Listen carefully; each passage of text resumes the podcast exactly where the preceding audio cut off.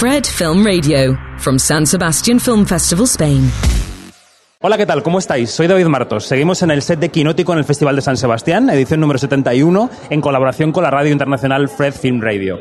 Y en esta serie de entrevistas en las que estamos repasando lo mejor de cada casa, el who is who de la industria nacional e internacional, no podía faltar Isabel Cochet con un amor, no podía faltar Laia Costa con un amor, que hoy enseñan a la prensa su película que compite por la Concha de Oro y mañana tendrán rueda de prensa, así que como que casi se inauguran con Quinótico. Isabel, Laia, ¿cómo estáis? Yo estoy bien.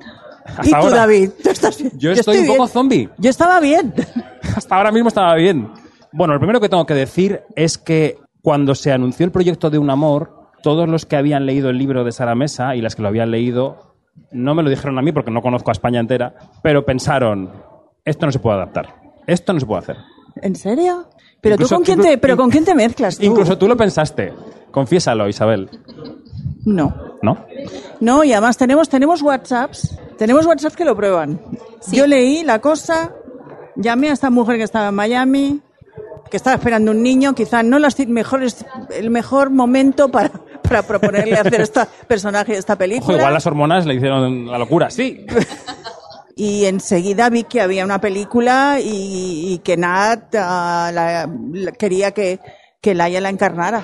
Yo lo vi clarísimo. Co- confieso que es verdad, porque hace poco he visto estos WhatsApps por aquello de la, nostal- de la nostalgia y Isabel literalmente me dice, léete un amor, me lo he leído, voy a hacer una peli con él, sé que la puedo hacer porque le dije, uy, esto, esto es un reto, el tono, la textura, el- yo lo voy a hacer y sé que lo puedo hacer, si es contigo mejor, ¿te sumas o no? Lo tuvo clarísimo y luego te los enseño si quieres. O sea que tú lo le- leíste el libro y te entró un poco de, de- de respeto, claro. Bueno, claro, yo leo el libro en plena pandemia, en pleno posparto personal, y yo digo que sí porque todo lo que me proponga Isabel me parece que es, va a ser oro y digo que sí, y además yo había trabajado con ella en Foodie y ha sido una de las, las dos, los dos proyectos han sido de lo, de lo más disfrutón que he hecho. Y luego pienso, bueno, cuando arranque el proyecto ya pensaré cómo hacemos esto, pero fue como, no lo voy a pensar más. De hecho, ella me decía, pues oye, pues voy a comprar los, derech los derechos. Tengo y- aquí unos miles de euros. lo voy a, voy a voy a tirar adelante con los derechos y ya vamos viendo y te voy contando. Ajá. Y pensé, bueno, me despreocupo porque ya me di cuenta que es un proyecto que a nivel energético implica mucho y que tienes que ponerte a ello justo cuando va a pasar de verdad. Claro. ¿Y Sara Mesa qué dijo?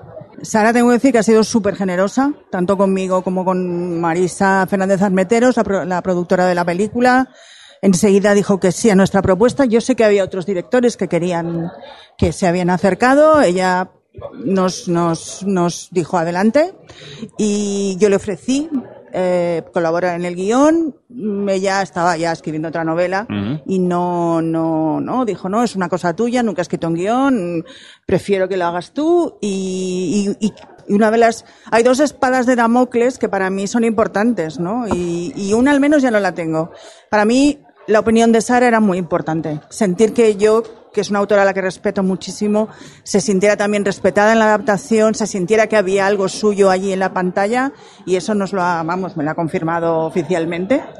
Y, y la otra es, claro, la gente que ha leído la novela que pensará cuando vea la película, pero yo creo que yo creo que hemos sido muy fieles a la esencia de la novela y, y ahí está.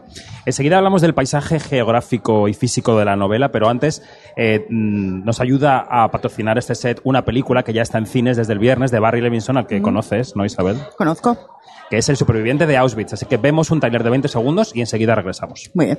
Soy el superviviente de Auschwitz. Pero nadie sabe cómo lo consiguió. La chica que dejé en mi país no sabe que estoy vivo. Quiero convertirte en una atracción. Necesito ganar. No puedes, pero puedes sobrevivir. ¿Merece la pena luchar por ello? Todo esto, esté la lata. Conversábamos hace un momento, y estamos de vuelta en Quinótico con Isabel Cosetti y con Laia Costa, conversábamos con las productoras, con Marisa Fernández Armenteros y con Sandra Hermida, sobre la ubicación geográfica de la película en La Rioja, porque yo creo que la, la novela es de una crudeza brutal, paisajística y humana, y luego está salpicada como de erupciones volcánicas, que son la, es la relación eh, sexual y pasional entre los protagonistas, ¿no? Em, Además, el rodaje de La Rioja ha sido el más instagrameado de la historia del cine español. O sea, todos veíamos cada día los jaleos que montabais en la calle cuando regalaban un pan, un chorizo, cualquier cosa. O sea, ¿cómo fue el desembarco riojano de este rodaje? Por favor. Pues muy bueno, la, la verdad es que nos han tratado mm, de cine. Nos han dado rosquillas, pan, vino, eh, croquetas, o sea, mm, no, no, era muy bonito, ¿no? El rodaje Claro, se adelgaza, ¿no? Por lo que veo. eh, bueno, no, yo no, pero... yo, Jovic y yo no, los demás no lo sé. Yo tampoco. De hecho, vestuario me dijo, no tenemos una talla más de este pantalón. Stop croquetas. Esto croquetas. No, pero lo cierto es que, claro, a mí lo que me parece es que cuando tú hablas de un paisaje brutal y las relaciones de los personajes, es que la vida es así, David, quiero decir. Eh, quizá tú como, como hombre blanco heterosexual o, o- No soy hetero, pero sí muy pero privilegiado. cis, pero ya me Cis, entiendes. sí. O sea, como hombre blanco, básicamente. Sí que, sí que quizá no has notado todas esas agresiones que las mujeres notamos cada día, que es el, "Mm, has llegado sola, vas a vivir sola, no tienes miedo, no has tenido miedo esta noche. Claro, todas esas cosas también pasan en las ciudades, también pasan, te pasan constantemente como mujer en la vida. Y para mí todas esas microagresiones son al final las que te van jodiendo la vida cotidiana. Y quería contarlas. No, no, totalmente. Y tú, Laia, al leer el personaje, al vivir el personaje, eh, ¿has detectado cosas que no habías, no habías detectado de tu vida?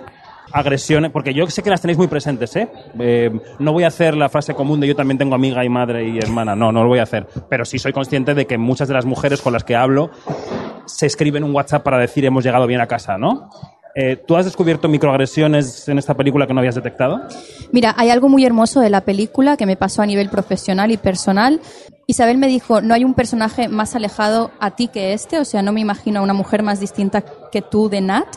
Em, y después de hacer el proyecto me doy cuenta que mm, es cierto que las capas son distintas, pero que si vamos al núcleo, al corazón de lo que le ocurre, me parece que todas las mujeres se van a sentir muy identificadas eh, con la trama, porque toca las violencias domésticas hacia la mujer desde estos personajes satélite masculinos, donde cada uno la cosifica de una manera diferente, ¿no? Como contenedor, como conquista del ego, como, como objeto, como, como violencia pura también, como el asustar, como lo que sea pero también a nivel hasta, hasta lugares más extremos como los crímenes de guerra, donde a través de la refugiada y del trabajo de Nat también vemos Totalmente. una mujer sufriendo las consecuencias incluso más extremas. Y lo que me parece interesante de- del trabajo de Isabel es cuando ella toca esta cosa que yo siempre le digo, la, mm, jerarquía del dolor, ¿no? Y cómo en Nat todas estas eh, microagresiones domésticas constantes de absolutamente todos los que la rodean, acaba moldeando un poco todo lo que siente y, y desde lo personal hasta lo profesional. Entonces, Yo, perdón por la comparación, que seguramente correrá eh, por las redes como un meme, acaba convirtiendo a Nat en un perro. Que el perro tiene una presencia muy importante en la película, ¿no? Los perros que, que siguen yendo a la persona que les pega, pero les da de comer con el morro agachado y vuelven a por comida. Y eso a mí me impresionó mucho viendo la película. Sí, yo creo que en un mundo donde, no sé, se habla mucho de la confusión, ¿no? Del, del género masculino, pero bueno, es que las mujeres también tenemos una gran confusión. Y una confusión que pasa también por eh, algo que está muy presente en la novela de, de Sara. Incluso el personaje se lo dice a sí misma, ¿no? Lo de gustar. Ese mundo de no soy una persona vanidosa, Nat no es una persona presumida, pero el momento que se le ilumina la cara es cuando le dice, estás guapa hoy, ¿no? O sea, ahí es la perdición, ¿no? Cuando, cuando ella, hay, hay todo un mundo de gustar, complacer, que se le despierta. Y eso es algo que, que tenemos ahí unas cuantas mochilas que de las que también hay, hay, hay alguna que no nos podremos quitar hasta que haya una destrucción completa del patriarcado, pero hay alguna que deberíamos empezar a quitárnosla No, no, es que nosotras. es un tema. Es decir, que vosotras legítimamente aspiréis a la igualdad con los hombres, no quiere decir que nos guste que os digan que estáis guapas. Como me gusta a mí que me digan que estoy guapo. Es que no tiene nada que ver. Es que tú eres guapo, David. No lo soy, pero tú me quieres muy bien. No, no, no. Eh, no, mira las gafas que llevo. Ya te contaré después porque estoy con gafas. Em, me- se me ha Esas gafas hay que cambiarlas. Pues, pues, pues son nuevas. Bueno, da Hay igual. otras que te favorecerían más. ¿Puedes venir conmigo de compras a comprar gafas? Yo te, yo te acompaño. Venga, perfecto. Quería decir que las escenas de sexo de la película son muy fuertes. has pasado de gafas a Y, sexo. sí, sí, totalmente. Yo me las, me las quitaría para practicar sexo. Nuestro compañero Dani Mantilla, que está aquí detrás de las cámaras, hizo una serie de reportajes en este invierno sobre la coordinación de intimidad. Y uno de los quotes del reportaje era de Isabel Coixet. Y ella decía, mira, yo no necesito coordinación de intimidad porque yo sé bien cómo coordinar estas escenas. Creo que dijiste algo parecido y si no es así, me rectificas. ¿Qué opinas de la figura de la coordinación de intimidad? ¿Hubo en esta película? ¿Hizo falta? ¿Cómo lo afrontasteis? Yo creo que, vamos a ver, eh, yo creo que cada director tiene que encontrar su camino hacia lo que quiere contar. Se- Seguramente habrá directores, habrá actores que lo necesiten. Yo les propuse tanto a, a Laia como a Jovi, queréis que, oye, que si lo necesitáis adelante. O sea, no, o sea, no hay, no hay herramientas que sobren en una, en un rodaje.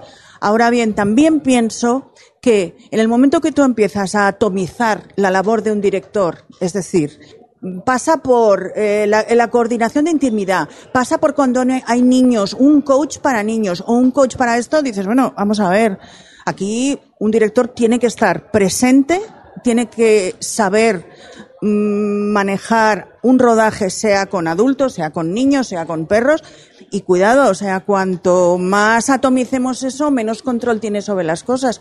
Quizá yo soy un control freak y quiero controlarlo todo. También me parece que es mi deber, ¿no? Y yo creo que tuvimos con Jovi como con Lai una conversación de adultos. Vamos a ver, ¿qué queremos contar?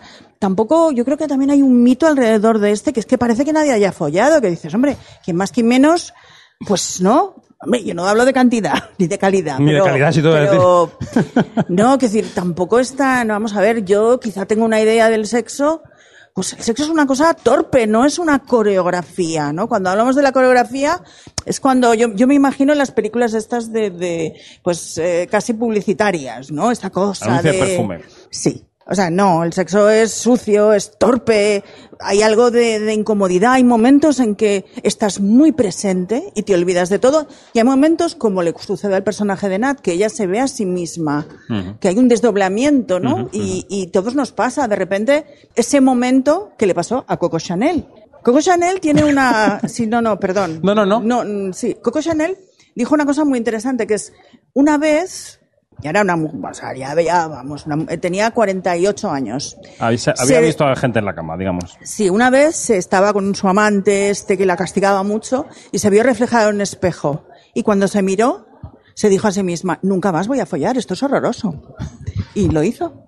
No lo volvió a hacer, vamos, sexo. Bueno, quitando los espejos de la habitación.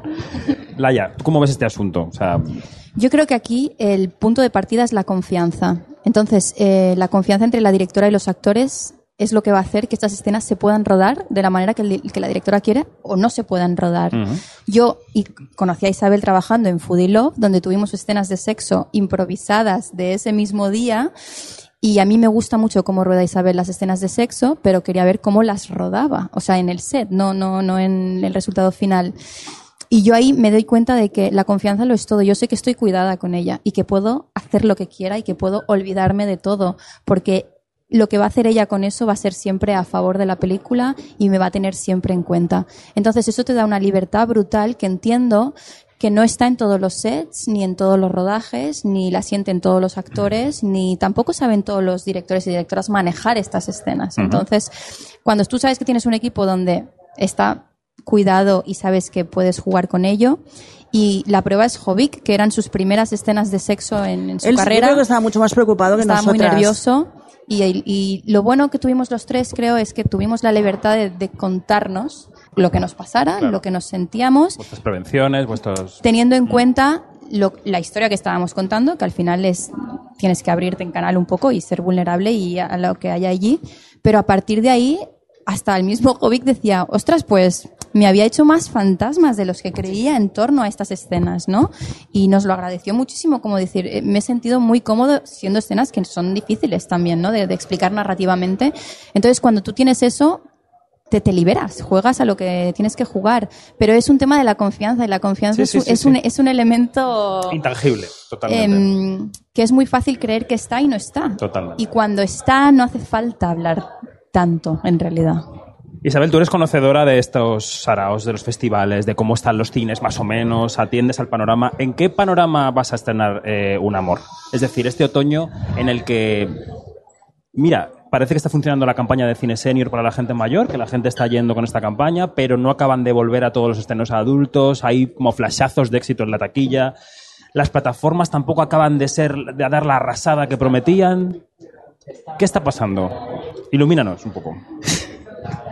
Yo creo que eso lo sabes casi tú mejor que yo. Quiero decir, No tengo- yo creo que, y es algo que hace tiempo que pasa, ¿no? Que las películas, eh, las películas son hasta cierto punto, sobre todo a mí, las películas que me interesan, las películas que yo voy a ver y que me, me, me inspiran y que me motivan a hacer más películas, son películas incómodas, son películas poco complacientes, son películas que te ponen contra las cuerdas.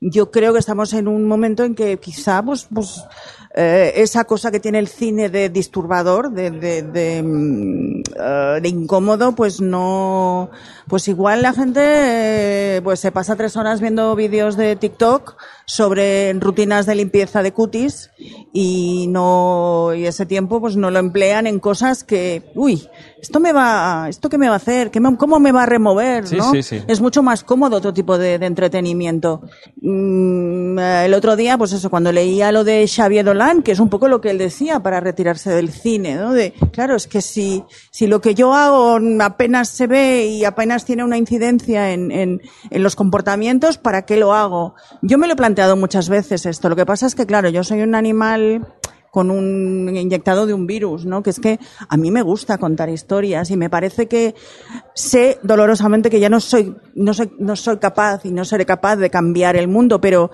pero desde luego nunca voy a intentar, nunca voy a dejar de, de intentar explicarlo. Mm. Y Laia, tú eh, no sé muy bien cómo definir el momento profesional en el que estás, porque no sé si puede ser mejor. Quiero decir que tú tuviste un aterrizaje en el panorama español, me estoy refiriendo, ¿eh? Eh, tardío. Parece que al cine español le costó trabajar contigo. Casi te descubrimos antes los que cubríamos la Berlinale que los que estábamos en España. Y ahora de repente eh, eh, llevas dos o tres años que eres la gran actriz del cine español, reconocida por los premios. Estás en los principales proyectos. No paras de trabajar a ojos de quien ve películas en los cines. Luego seguro que tú tienes tus como todos los actores. Eh, ¿A ti esto te produce una reflexión de a ver lo que dura, de voy a coger porque no quiero que se acabe, o mm, ahí zozobra, o ahora soy madre y voy a regular? ¿Cómo estás? Bueno, yo siempre comparo esta profesión con el surf, en que te vienen tres olas buenísimas en 15 minutos y las surfeas y es increíble, y luego estás dos horas mojado esperando en la tabla y que te tiene que gustar al final estar en el mar, básicamente, ¿no? Em, creo que es una profesión que todos conocemos y que es montaña rusa, entonces yo siempre baso otras cosas en otros lugares para poder disfrutar de ella. A mí me encanta cuando decís, cuando has vuelto a trabajar en España, porque justamente fue con Fudelo, Isabel Cochet, eh, extrañamente me envió un mail y había visto todas las pelis que yo había hecho fuera. Pelis indies, eh, sobre todo cine indie americano, que quizá no habían ni llegado siquiera a, a España, ¿no? Sí, sí. Claro, eso fue muy bonito, como decir, espera, espera, que, que hay un Me retorno viendo, in- interesante de, de ciertos creadores em, y quizá vale la pena. Y es cierto que em, en estos últimos años, que han sido años muy duros para todos, yo he tenido esas- esos 15 minutos de olas de surf, digamos, y las estoy disfrutando, básicamente. Pero creo que todos somos muy conscientes de cómo funciona esto. Y ti- tienes mucho impulso y luego también tienes que hacer las paces con, con- con cómo es la industria. Ahora mismo hay muchas turbulencias en esta industria sí, sí. a nivel Bueno, internacional hoy- y es muy duro para todo el mundo. Y no es una cosa solo de los actores, eh, estamos todos implicados en Sí, ello. sí. Se iba a preguntar porque parece que hoy se ha alcanzado un preacuerdo entre el sindicato de guionistas y la patronal americana. Eh, os quiero, te quiero preguntar a ti como guionista y a ti como actriz si, si compartís y en qué medida eh, estáis con los movimientos americanos que no sé si se pueden reproducir en España. Ay, Dios mío. Yo, claro, es que... ah, no, no, que ya he visto esta mañana, he visto que el sindicato de guionistas va... va... Pero me he fijado en una cosa que me ha, me ha alucinado un poco, que tampoco son tantos guionistas. 11.000, ¿no? Exacto. Esta, esta cifra me ha dejado un poco como, ah, solo 11.000.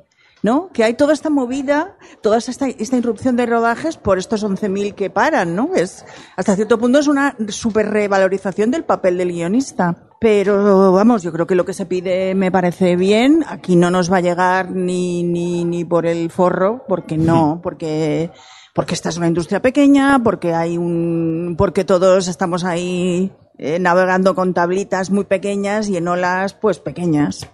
Pero, pero vamos, yo lo que, todo lo que pidan allí me parece No, bien. claro. Yo lo, es verdad, yo, yo no soy del Writers Guild, pero, mm, ni del DGA, porque no, porque en mi vida, cuanto de menos club seas y asociaciones, mejor. Pero, pero seguro que es bueno, ¿no? No sé. Hombre, ¿Y que, los nos, ro- que nos actores? roben la voz y la imagen para hacer un animatronic no está, no está mal y que, y que te paguen lo que genera tu serie cualquiera en una plataforma internacional cuando la ve un señor en la India también está bien. Yo creo que la revolución es, es buena y necesaria. Lo que, lo que me sorprende es eso, son 11.000 guionistas, pero justamente hace dos días hablando con alguien eh, que trabaja allí me decía, sí, son los guionistas, pero eh, ella se dedica al departamento de mm, vestuario y dice, tengo todos los asistentes sirviendo copas en bares, porque desde mayo no se rueda. Entonces, es algo que para absolutamente todos los departamentos y muchísimas familias que viven de esta industria, no solo desde los guionistas y los actores, que son los que más ruido han hecho, ¿no? Sino que absolutamente todas Todo las personas que están dentro de un rodaje. Y claro, em, ciertas posiciones te permiten estar un año sin trabajar, pero muchísimas de las profesiones de esta industria, bueno, pues seas lo que seas, te vas y acabas sirviendo copas en un bar porque si no, no vas a pagar el alquiler, que eso no ha bajado, ¿no? Bueno, y el 90% de los actores no trabajan como actores. Exacto, Eso- exacto. Entonces es como hay mucho coste detrás de esto del que yo misma, por ejemplo, hasta que no tuve esta conversación no era consciente. Entonces es, es un coste que a priori yo creo que vale la pena si nadie muere en el intento de alguna manera. Exactamente. Bueno, antes de la pregunta filming, que os va a tocar al final de la entrevista, que ahora os la diré, eh, bueno, voy a preguntarle a Isabel por sus próximos proyectos, que me diga ella lo que se puede contar y lo que no, porque tenemos ahí un ten con ten que no sabemos qué podemos decir y qué no. ¿Qué tienes en cartera, Isabel Cochet? No, yo te dije que había un proyecto que se había anunciado que sí, es verdad que me lo ofrecieron, pero yo no he dicho ni que sí ni que no.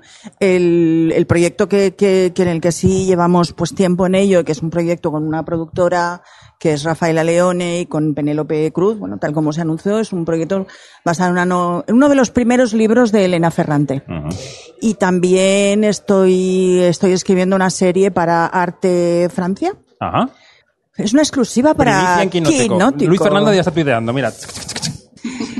que es una serie de ocho capítulos que pasa en París para arte, producida por Eric Rochon, el, director de, de- y creador de- del, el, bueno, el director de cine francés, el creador de Le Bourreau de Légende.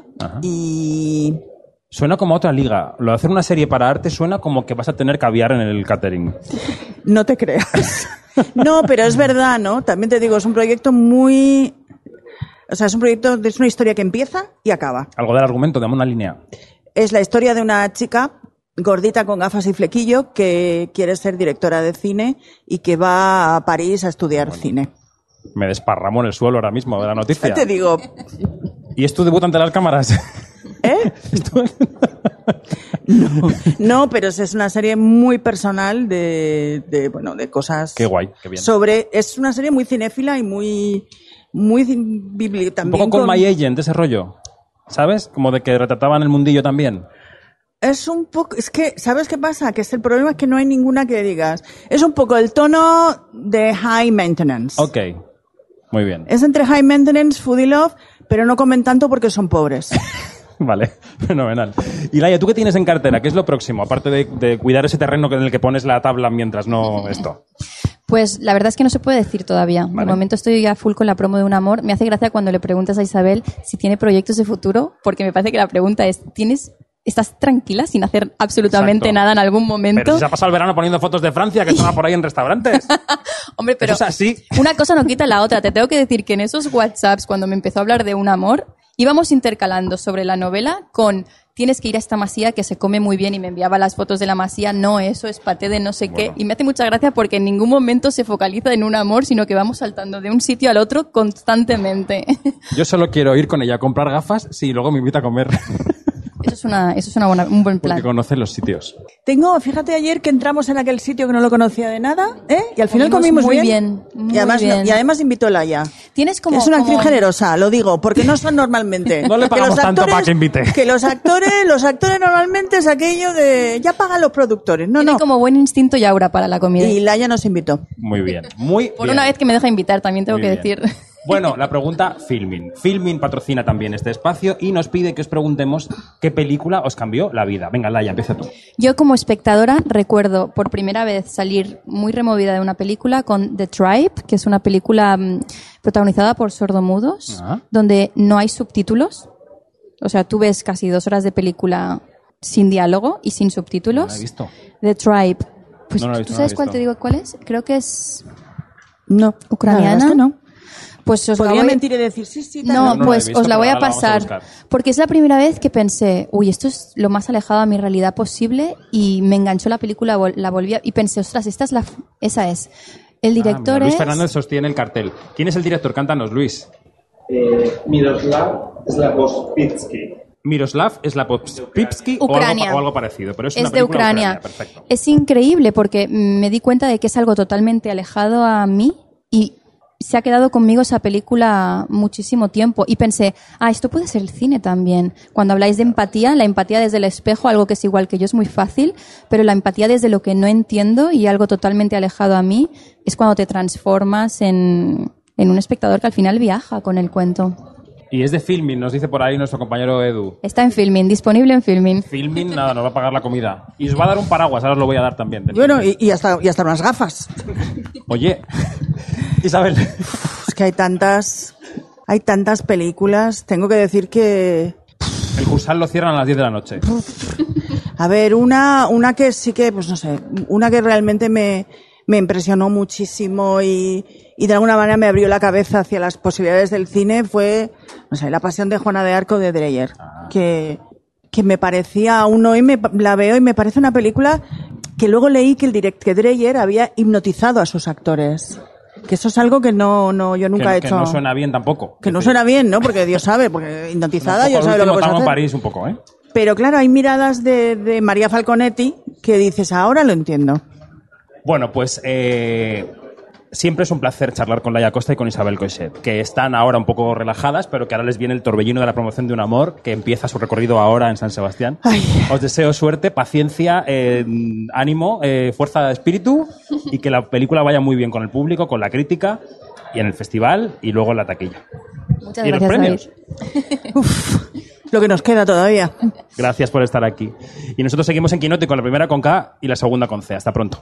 Fred, Fred, Fred, 24 7 on Fred FM and smartphone app.